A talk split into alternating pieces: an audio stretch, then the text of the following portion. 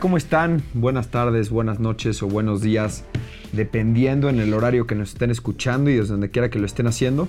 Les mando un fuerte abrazo, mi nombre es Jorge Aguilar y como todos los martes, bueno, el martes pasado no pudieron estar aquí, por eso vivió un ambiente cómodo en el foro, pero bueno, otra vez entramos a la discusión con personas que no, que no entienden nada de política y nada más hablan por hablar, pero bueno, los saludo con muchísimo cariño porque siguen siendo mis amigos Oscarito y Felipe. ¿Cómo estás, Oscarito? Te saludo hasta Guadalajara, Jalisco. Muy bien, muy bien. Aquí contento de estar con ustedes. Lástima que no estoy en el foro. Ya próximamente volveré a estar, porque sí que cambia la dinámica cuando ya estoy sentado ahí, ¿no? Este, pero bueno, Castor, pues espero hayas tenido una gran semana de dictador tú solito en esa mesa, el sueño que siempre has perseguido. Eh, espero que lo hayas disfrutado, pero aquí estamos de regreso para armártela de pedo cuando sea necesario, ¿no? Entonces. que, eh, siempre, que siempre, pero bueno. que siempre, justo como bien dices. Entonces, este, abróchate tus cinturones. Venga. Porque se viene una discusión interesante seguramente. Eh, ¿qué tal estás? Yo muy contento de estar aquí, como siempre, todos los martes, aunque como bien dice Castor, el martes pasado no pudimos estar. Este, ahorita ya. la flojera, cabrón. O sea, anímate, ya platicaremos ahorita. Platicaremos ahorita el porqué de que no, no vinimos la semana pasada, pero les mando un gran, gran saludo a toda la gente que nos ve desde Facebook, desde YouTube, a los que nos escuchan en Spotify. Les mando un gran abrazo, un gran saludo y acuérdense de seguirnos en nuestras redes sociales, en Instagram, en Twitter y Facebook, por favor, para que podamos seguir creciendo esta comunidad tan bonita de grillos. Bueno, pues habiendo dicho eso y saludando aquí a los, a los derechairos, como les llamarían algunos, vamos a empezar. Esto, esto es pura grilla. Bueno, pues ahora sí, este, digo, antes de entrar a los temas, ¿no? Ahorita mencionaba Oscarito que el dictador, etcétera, etcétera. Pero no, fíjate que lo disfruté, fue un buen panel, si no lo han visto, por favor vayan a ver ahí en, YouTube o en, Spotify o en Facebook. Pero se me dio la oportunidad de hablar y eso estuvo padre. Porque aquí pues siempre me censuran, cabrón. Entonces, como les da miedo el debate, pues entonces tratan de hablar sobre mis palabras. Entonces, me gustó mucho estar participando con gente que, respeta este, el uso de la voz, ¿no? Porque es algo que sé que a ti no se te da mucho. Ay, ay, ay. No, bueno, a ver, producción, nos faltaron los Kleenex de Castor aquí porque ya va a llorar otra vez los grillos que nos ven seguido y saben que siempre dejamos hablar a Castor, nada más que de repente tenemos que frenar el tren porque de repente sí ya. Porque es, Anaya esto, Anaya lo otro. Es, mucho, es mucho, es mucho desgaste, ¿no? O sea, cuando estoy ganando el debate. corrigiendo, Cuando estoy ganando el debate, pues ya, pues, ni modo, no hay de otra. Pero bueno, eh, para, para abrir de estos temas, y les sugiero que se quedan y pongan muchísima atención a lo que vamos a estar platicando el día de hoy, porque son temas trascendentales para el país, pero sobre todo de posturas. O sea, les exijo atención a las posturas de estas dos personas que van a venir a defender unas cosas que en mi punto de vista son indefendibles. ¿Por qué no nos platicas un poquito de estos temas de la semana? No, no, no. A ver, no, obviamente no vamos a defender a nadie ni a nada. Ahora sí que no hay, no hay nada que defender. A Naiden. ahora sí, nadie se va a salvar. Este, porque las, la verdad, los dos temas que traemos para el día de hoy son unos temas este, bastante preocupantes y que han marcado la agenda ya durante años, ¿no? Bueno, durante varios meses uno, yo creo que sí ya más de un año, y otro, este, ya lo venimos arrastrando desde, desde tiempo, ¿no? Entonces, no sé si quisieran empezar a platicar acerca de los famosos Pandora Papers. No sé si todos lo vieron en redes sociales, en Twitter, en Facebook. Eh, hasta en Instagram, algunas cuentas también que se dedican a, dar noticias y así, pues salió este tema de los, de los Pandora Papers en donde muchos empresarios y muchas figuras públicas de todo el mundo eh, salieron a la luz sus nombres porque tenían cuentas en paraísos fiscales, ¿no? Lo cual no es un delito, no es un delito tener cuentas en paraísos fiscales ni hacer negocios por medio de empresas en paraísos fiscales, no, no es un delito como tal, pero Da la situación que si eres un funcionario público en México y tienes dinero o tienes este, una, em, empresas en paraísos fiscales, pues lo que tienes que hacer es declararlo, porque los políticos en México y, en muchas otras partes del mundo hacen una declaración patrimonial, ¿no? Y entonces si no declaras que tienes eso y, y, por qué está ese dinero ahí y todo, pues entonces empiezas a violar la ley mexicana y eso, eso no está bien, ¿no? Y aparte de todo, pues le mientes a la gente que está votando por ti. Este, pero bueno, no sé, Oscarito, si tú quisieras em, entrar aquí con un poquito más de definiciones, por ejemplo, de, de, qué son los paraísos fiscales, este, o no sé, algún tema ahí más económico, no sé si quisieras tú meter ahí un poquito de, de tu chocolate. Claro que sí. No, y aparte para arrancarnos con la discusión que creo que puede, que puede abrirse en varias líneas, todas igual de interesantes y por qué este tema explota eh, en el mundo, ¿no? A ver, de entrada, sí, sí hay figuras políticas importantes que hacen esto, PIN, pero también es muchísima gente con mucho dinero, ¿no? Hay artistas, hay este, funcionarios religiosos también, o sea, no sé si por ahí vieron este, un, personaje ahí, el, el, CEO de los Legionarios de Cristo, que también estuvo saliendo ahí, o sea, una cosa ridícula, ¿no? O sea, esto es, esto es algo que, implica a mucha gente con mucho dinero. ¿Y cuál es el juego de mover tu dinero a un paraíso fiscal? Ahorita entramos con definiciones y todo, pero si es ilegal, ojo, sí, sí es ilegal, si el mecanismo mediante el cual tú pasas tu dinero de un lugar a otro implica que estás dejando de pagar impuestos que debes de pagar. O sea, recordemos que todos estamos obligados a pagar impuestos, de eso se financia el gobierno, es el mecanismo de recaudación de dinero del gobierno y eso es lo que hace que podamos pagar cosas que todos nos benefician, la luz, el alcantarillado, etcétera, entre 20 mil otras cosas del gasto público. Entonces, el desmadre que se armó, pues sí tiene tintes ilegales también, PIN, porque es un desvío de recursos a otros lugares, que como bien dice, son paraísos fiscales, para dejar de pagar impuestos. Entonces, ojo, sí, sí es bien, sí, está cabrón y eso hay que dejarlo en la mesa. Sí, Felipe ya estaba tratando de justificar el uso de paraísos fiscales de los cuates de Morena, ¿no? Como si no fueran, como si no fueran ilegales, cabrón. No, no, no. Perdón por interrumpir. No, pero, pero también es importante señalar que para, para muchos negocios, cuando son negocios internacionales, eh, eh, o sea, entre empresas de diferentes países y todo, las leyes nacionales y así a veces son mucho más complicadas mientras tú pagues impuestos en tu país, puedes usar un paraíso fiscal porque es mucho más fácil abrir una empresa en Panamá o algo así para poder hacer una transacción siempre y cuando cuando entre el dinero pagues impuestos. Digo, normalmente se acostumbra que estos paraísos fiscales son utilizados justo para eso, pues. Exactamente, no, a ver, pero un paraíso fiscal, o sea, lo o sea es una figura, a, ver, o sea, es una figura legal que es, de cierta manera se presta para eh, pues un desvío de recursos y evitar el pago de impuestos. Claro, no, no, no, efectivamente, hacia, hacia allá va la cosa, pero sí también tiene algunas bondades como para poder hacer negocios sin tantas trabas. Si quieren definamos lo que es paraíso fiscal, que creo que con eso está muy bueno. El paraíso fiscal, a ver, ¿qué es el paraíso fiscal? Se le llama así a lugares del mundo, países, territorios, territorios del mundo que tienen leyes, voy a decir muy laxas, porque no es que, vaya, no es que sean laxas, pero son muy permisivas en términos de pago de impuesto para extranjeros. O sea, o tienen impuestos muy bajos, ¿no? Exacto. que por definición te dice, oye, a mí no me tienes que pagar estos quizás 30, 40 impuestos que sí pagas tú normalmente en tu país y, y no tenemos bronca con que seas extranjero y vengas aquí a mover tu lana. Luego también hay otra cosa que tienen los, los paraísos fiscales que se llama secreto bancario, que es que no tienes por qué, no tienen por qué declarar el hecho de que tú estás metiendo el dinero ahí y también de dónde venga ese dinero, pues es un secreto que se guarda ah, muy celosamente, ¿no? Entonces, un lugar que tiene estas facilidades, pues también se presta, no nos hagamos güeyes, para que la gente que trae dinero, ya sea de lugares ilícitos o de lugares quizás muy ilícitos, pero no quiere pagar impuestos, pues aviente su dinero a esos lugares y se desaparezca del mapa salana, ¿no? Entonces, esto es lo que sale con los, con los Pandora Papers. O sea, es justo sale a la luz por, el, por parte de este grupo que es el Consorcio Internacional de Periodistas, sale, sale esta investigación donde dicen, fíjense todas estas figuras que les decimos, o sea, como les comento, son de, de 20 lados que están haciendo este, este mecanismo para mover el dinero a lugares donde sí están evadiendo declarar impuestos. Muchos de ellos lo hacen. Pero saben, o sea, para mí el debate más cabrón que sí nos importa, porque al final nos, nos late platicar de política aquí, yo quiero escuchar su opinión. O sea, pero a mí me viene mucho a la mente y se discutió mucho en redes sociales.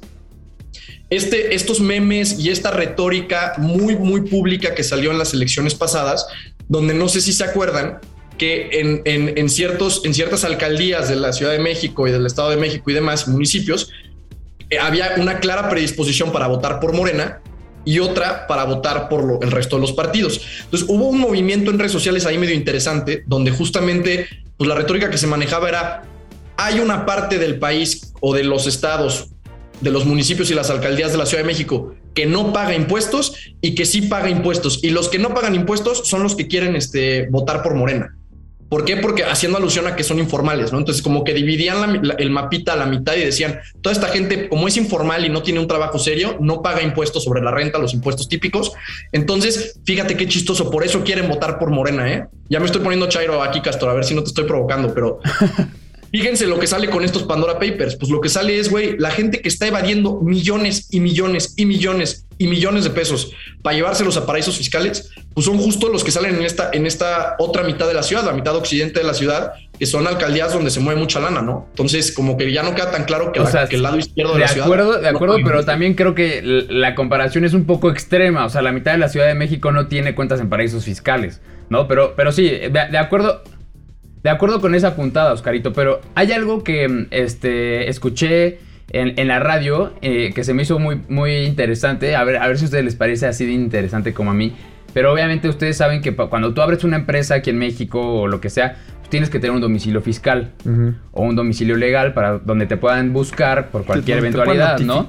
Sí, incluso para abrir una cuenta de banco de una empresa o cosas así, te piden un domicilio fiscal y van a revisar antes que tengas oficinas, que haya gente trabajando, cosas así, y ya después te abren la cuenta de banco, ¿no? Para tu empresa. Entonces, en los paraísos fiscales de repente puedes llegar a un edificio y en el edificio hay placa de 5000 empresas que todas tienen ahí su domicilio fiscal, ninguna tiene ni un solo empleado, no hay ni una computadora, ni una impresora, ni un teléfono, no hay nada. Y no hay problema, o sea, esa es otra de las facilidades que tiene. Entonces puede haber una empresa justo en Panamá, en Gibraltar, en donde tú quieras. Este, y ahí tiene, hay una empresa que se supone que factura 60 millones de dólares al mes o lo que tú quieras y no hay ni un solo empleado, ¿no? Entonces, esas son otras de las cosas que, se usan. Normalmente los paraísos fiscales sí se usan, se podrían usar para cosas buenas, pero normalmente se usan para lavar dinero y evadir impuestos. Esa es la única verdad, ¿no? Y a todo esto, y a todo esto, aparte de Pep Guardiola, los legionarios de Cristo y así, pues hubo uno que otro político mexicano. No, no, no, ¿cómo que uno que otro, cabrón?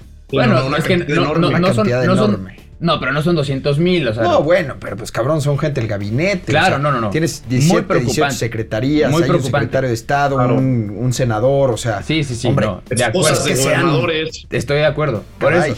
Y entonces, algunos de los nombres, algunos de los nombres que, que, más sonaron ahí, justo por la cercanía ahorita con el gobierno de la Cuarta Transformación. Y este. Hasta sonríes y puestos importantes, no, no. puestos importantes en, en, el, en el país. Por ejemplo, Julio Scherer. Julio Scherer que hasta hace poco, hasta hace dos semanas. No, no, un, poquito más. Tres semanas. Eh, por ahí. Hasta hace tres semanas era el exconsejero jurídico de la presidencia de la República. Correcto. Entonces, ahí hay, ahí hay temas importantes. Y Julio Scherer tampoco declaró, o sea, él podría tener su empresa en el paraíso fiscal o lo que quisiera, pero no lo declaró en su declaración patrimonial como funcionario público. Pues no. Y eso ¿Es un delito o no, señor abogado? Claro. Pues entonces. Es, delito, es una falsedad. Se tiene que, se tiene que perseguir. Este... ¿Quién más? ¿Quién más? O sea, digo, porque nos has dado uno. Sí, pero, pero hay muchísimos de, probablemente de, tu ideología política, que, que, están también incluidos en la lista. Entonces me gustaría, o sea, me daría mucho gusto Hasta que ahorita tú reconozcas, ninguno de que, tú reconozcas, que, tú reconozcas a la gente de la cuarta transformación que ha hecho trampa. O sea, que tú los digas. Por mí. A ver, me daría mucho gusto. Y, no son de mi ideología política ninguno, para nada.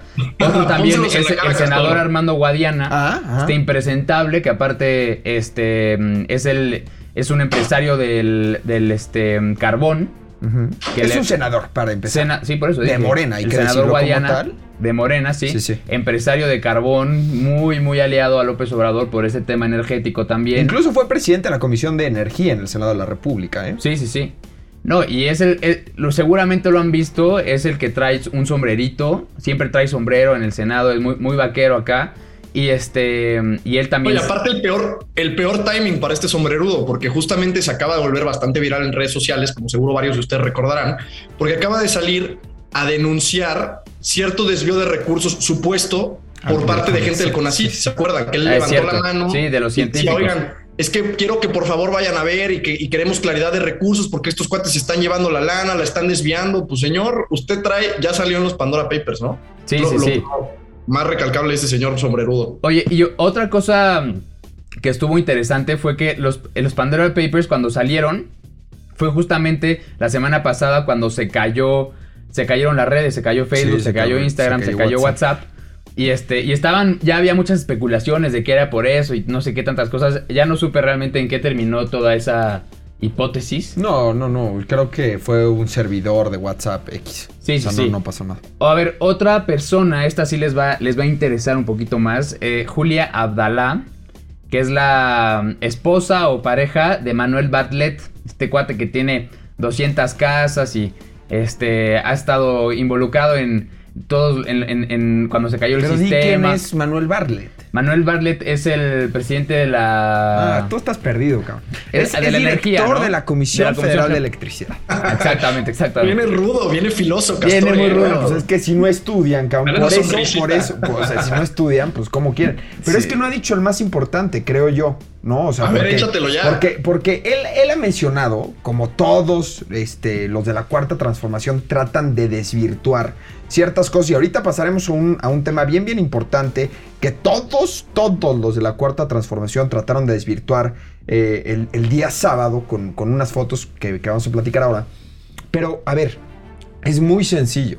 Independientemente de los que ya dijo aquí el señor Felipe Zavala, porque pues finalmente el consejero, pues sí, era una persona que trabajaba en la Administración Pública Federal, era brother del presidente de la República, era quien le llevaba los temas jurídicos, pero ya no es funcionario. Vamos a olvidarnos de ese y a lo mejor allá en casa me dirían, bueno, es que ya no es funcionario, por eso vamos a descartarlo.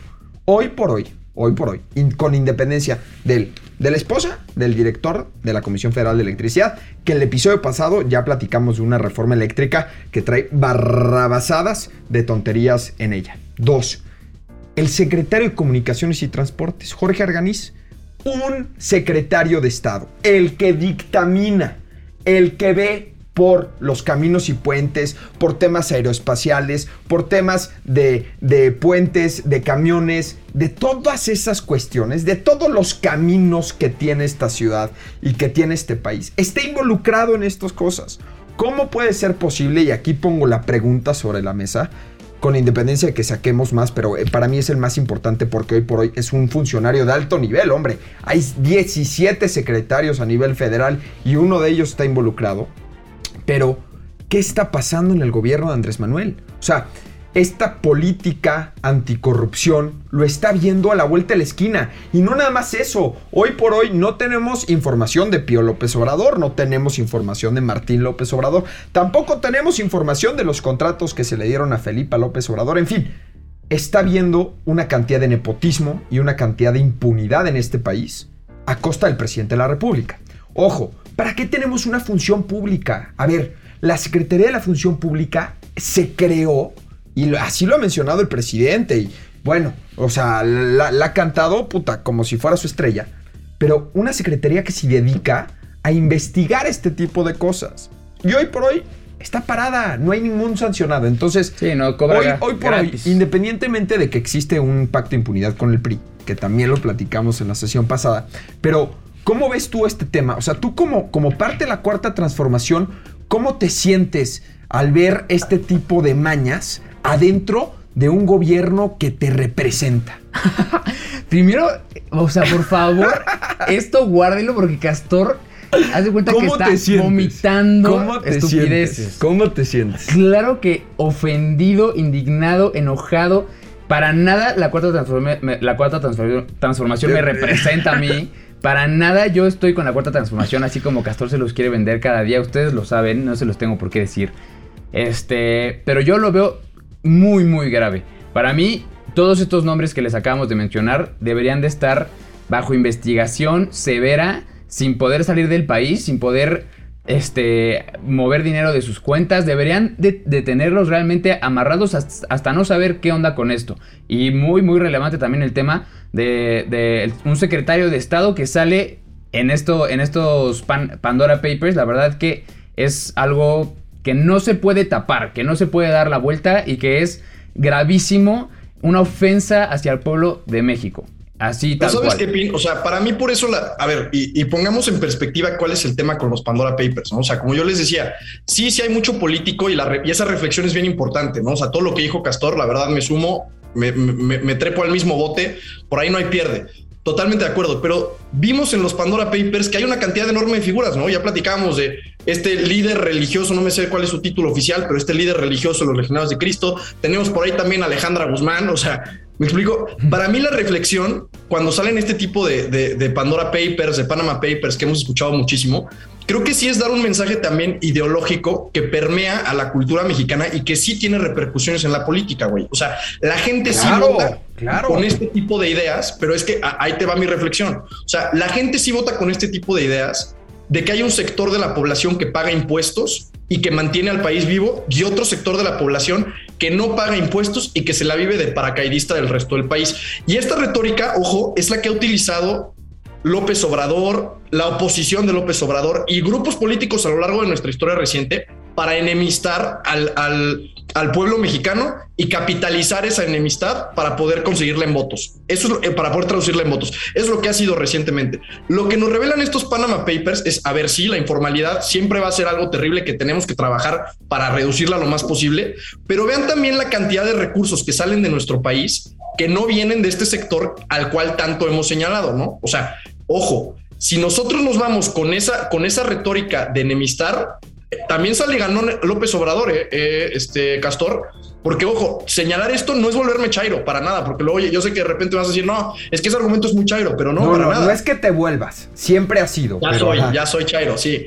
O sea, pero, pero de verdad hay que tenerlo bien presente. O sea, ojo también el desvío de recursos que traemos de un pequeño grupo de mexicanos. Ahora imagínense los que no han salido ahí porque su volumen es mucho menor. O sea, no, no, han sacado quizás 500 millones de pesos, han sacado 4 milloncitos de pesos. Pero eso también es un grupo de gente que tiene acceso a paraísos fiscales y a estos recursos que no cualquier persona, ¿no? Entonces, también esa reflexión hay que tenerla bien presente para que no nos dejemos vender un cuentito de enemistad del cual cualquier grupo político se pueda, se pueda aventajar, ¿no? Para nuestro bien, ojalá. Para nuestro mal, pues ya vimos ahorita, traemos un gobierno que justo se capitalizó toda esa enemistad y ese coraje del pueblo. Esa es mi reflexión. es que, más valioso. No, no, no. Es que concuerdo, concuerdo en cierta parte contigo, ¿no? O sea, sin duda hay un grupo de mexicanos que tienen acceso y están evadiendo al fisco y entonces como evaden al fisco y aquí hay dos vertientes, ¿no? El cuate que no, por un lado que no paga impuestos y por el otro lado el cuate que va de impuestos. Creo que el cuate que no paga impuestos es por un comercio informal, como lo mencionabas hoy en día, y el cuate que va de impuestos porque para, pues, para meterse más lana al, bolso. Ambos dos, para mí, para mí, están agrediendo al país.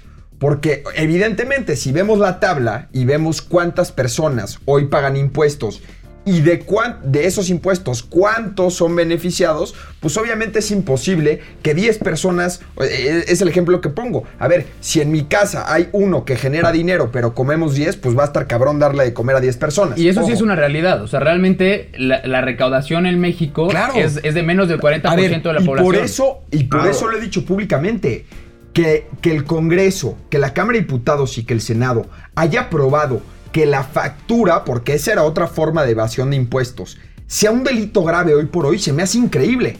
Sin embargo, se me hace una retórica de dos filos que Morena sea, haya sido y haya aplaudido tanto esa reforma y hoy tengan a secretarios, a senadores y a esposas de un funcionario de la CFE que usan este tipo de métodos. A ver, vamos a ser coherentes y vamos a hacer un piso parejo para todos. Si alguien, si ya metió López Obrador o la Fiscalía General de la República alguien a la cárcel por la venta de facturas y por evadir al fisco, pues entonces también metan a la cárcel al, señor secretario de Comunicaciones y Transportes, al senador Guadiana, a la, a la esposa, en fin. O sea, vamos al meollo del asunto. Yo creo que nada más por tratarse de la cuarta transformación y de personas que consideran que forman parte de la cuarta transformación, entonces le perdona este tipo de delitos y obviamente pues esta agresión hacia el fisco. Pero bueno, Vamos a seguir platicando de este tema más adelante también para ver los desenlaces, porque muchas veces nos quedamos con la primera nota, ¿no? Oye, lo platicamos, ¿no? Pía López Obrador, Martín, puta, pero ¿qué es de ellos? Hay que presionar y hay que darle seguimiento y seguro que vamos a estar platicando a lo largo de, estos próximos Si no es en este, este sexenio, y, ahí es algo, un, falta mucho por delante y todo, y uh, falta mucho tiempo, faltan muchas cosas, pero ya estamos a la mitad del sexenio. Entonces, Normalmente. Afortunadamente. Afortunadamente, pero normalmente un presidente entra eh, muy fuerte, ¿no? Y, más hablando de López Obrador, los primeros tres años muy fuerte, eh, no sé, mucha confrontación y, todo, pero los, últimos, los segundos tres años le empieza a bajar un poquito a su nivel de intensidad porque quién sabe realmente si Morena vaya a ganar las siguientes elecciones. Es una gran posibilidad, sí, pero no está escrito. Entonces, si no vemos resultados, si, no vemos que este tipo de investigaciones se llevan a cabo en estos tres años, muy probablemente en cuanto López Obrador salga del gobierno y si no entra alguno de los que él quiera acomodar, se le van a echar encima a él y a su familia fuerte. Y es que es justo, y, lo hilo con el siguiente tema porque ya estamos cortos de tiempo, pero es justo lo que pasó. A ver, rápidamente, ¿qué, qué pasó el sábado? ¿Se acuerdan de esta famosa investigación de Emilio Lozoya? Emilio Lozoya es el exdirector de Petróleos Mexicanos y él pues celebra de cierta manera contratos con una empresa brasileña que se llama Odebrecht. Odebrecht eh, le da 10 millones de dólares a Emilio Lozoya para que, pues obviamente, pues tuviera este acceso a ciertos contratos de petróleos mexicanos.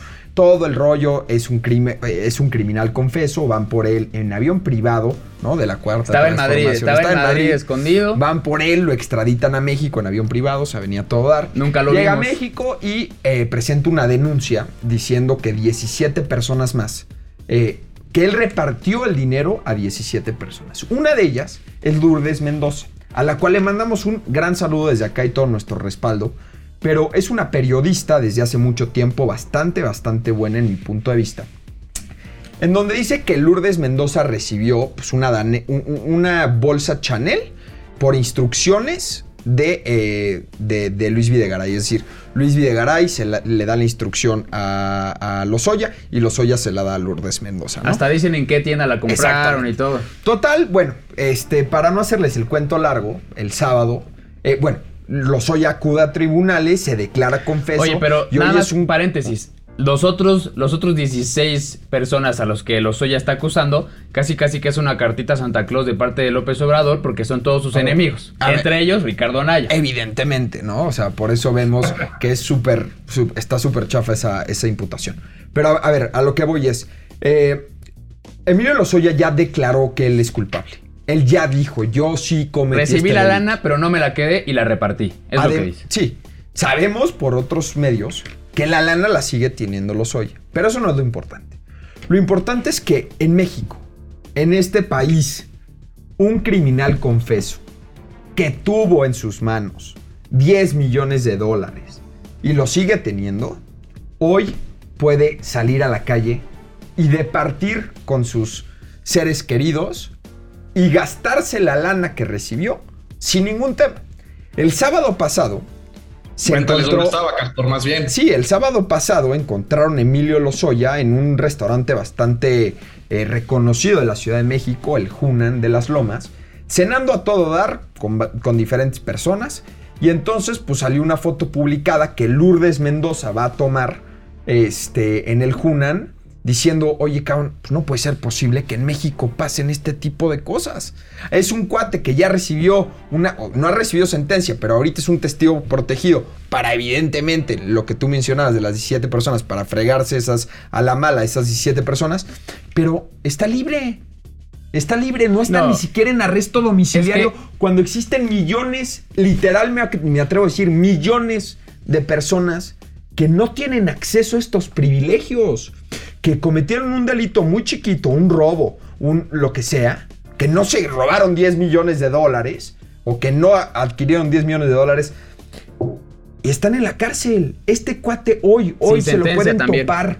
Hoy se lo pueden topar de partiendo en el restaurante más costoso, a lo mejor no el más costoso, pero uno de los más costosos de la Ciudad de México, gastándose el dinero que recibió por Petróleos Mexicanos. Sí, y, es que esa es la cosa, ¿no? O sea, ese trato especial que ha tenido Lozoya y te, te deja leer entre líneas y darte cuenta de que no es normal, ¿no? O sea, un trato especial para un criminal confeso, este, un corrupto de primera. O sea, ¿por qué este brother tiene tanto respaldo de la, del, del, gobierno federal? ¿Por qué López Obrador sale y dice, sí, pues no es ilegal, pero es inmoral? ¿Qué?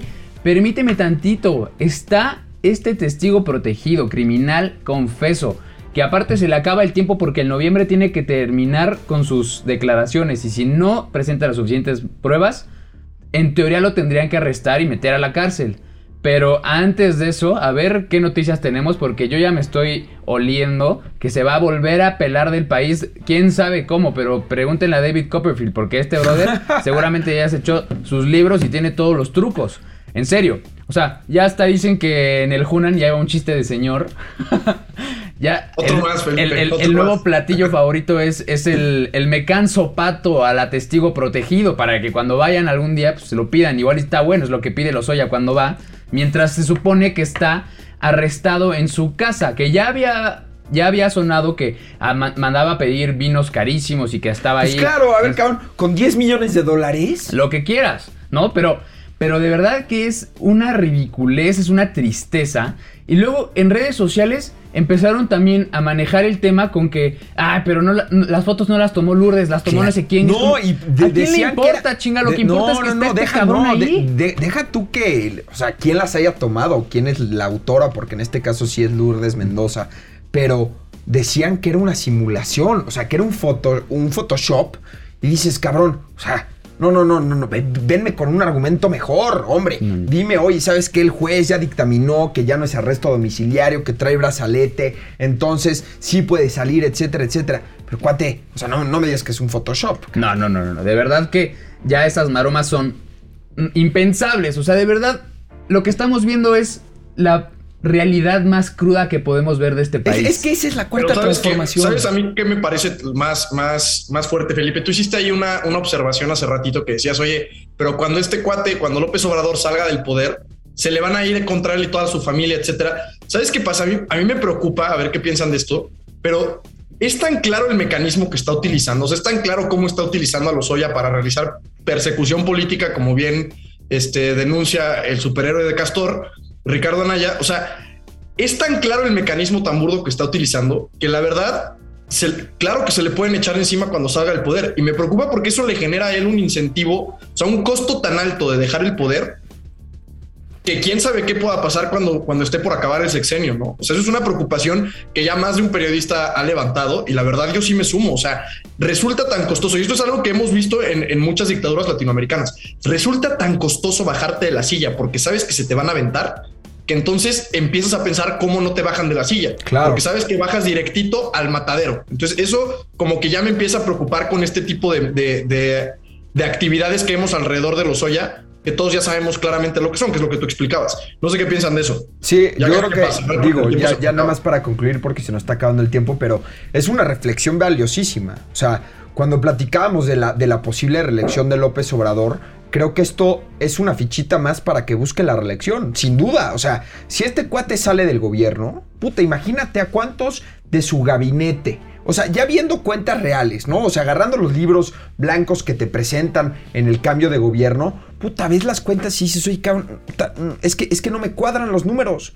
Tampoco me cuadra que nunca se investigó a Barrett. Y es más, Irmeréndira, John Ackerman. O sea, Todas las investigaciones en contra de los funcionarios de la Cuarta Transformación hoy están detenidas. Claro, si las abres, pues es que te quedas sin gabinete, compadre. No, y tenemos un fiscal a modo completamente, o sea, no, no, hay, no hay nada que diga lo contrario. El fiscal hace lo que le dice el presidente, investiga a quien le dice el presidente, y si a quien está investigando tiene algo que ver con el presidente y el presidente prefiere que mejor no lo investiguen, se calla, se tranquiliza y no hay bronca, ¿no? Pero de verdad es que es preocupante lo que está pasando en el país ha pasado durante muchos años. O sea, no es nada nuevo que en México las cosas se hagan así de mal. Pero la desfachatez con la que se está. Con lo que estamos viendo lo que sucede en el país. Que, que de verdad lo soya esté cenando o comiendo en el Hunan un sábado como cualquier otro mortal cuando es un criminal con peso y debería de estar. O sea, una persona muy, muy privilegiada. pero pues. no importa, sea el Junan o sean los tacos de la esquina, no importa, pero que en su sábado él pueda estar disfrutando de comer con sus amigos cuando debería de estar refundido en la cárcel, es lo que a mí me pone. o sea, me pone loco, no lo puedo entender, no, no me parece. Hay mucha gente, pues por eso te digo, se está volviendo muy costoso dejar el poder, porque este tipo, como, como tú lo dices, la desfachatez con la que se hace ahorita está encabritando a un chingo de mexicanos, güey, incluido tú, incluido yo, incluido Castor y mucha gente que lo está viendo. Entonces yo, yo insisto, o sea, esta, este descaro, esta desfachatez genera un costo político muy alto de dejar el poder. Entonces digo, tengámoslo sobre la mesa. Ese para mí es el gran riesgo de todo lo que está pasando con los Oya, porque este tipo de persecuciones de una manera mucho más eh, por debajito de la mesa, pero ya han pasado en la historia de México muchas veces. Pero esta desfachatez encabrita y cuando la gente está encabritada viene con venganzas políticas, cosa que sabemos. La historia de Latinoamérica lo que nos ha dicho es la gente cuando se le empieza a volver costoso bajarse de la silla porque se baja el matadero, entonces se aprieta del asiento. Eso es lo que preocupa, pero sí. Es una, es una buena reflexión. Digo, nada más para cerrar, y este, les recomiendo que vayan a ver el, el menú del Hunan Nada más para que se den una idea de los precios. ¿eh? O sea, porque está carísimo. Yo lo vi y me asusté. No, no, no. Pero bueno, saludos Julia Esteves, Oscar Gustavo Tabomalo. Eres un tipazo, no se pierde uno. Saludos hasta Puebla, porque sé que eres de allá. Romeo Santos, saludos. Ernesto Bárcena. una pinche pena que el mejor cabrón. Que, que mejor el cabrón de los oyan de tranquilo y los científicos perseguidos. Un país de incoherencias, mi querido Ernesto. Estela Pérez, saludos. Armando García, saludos.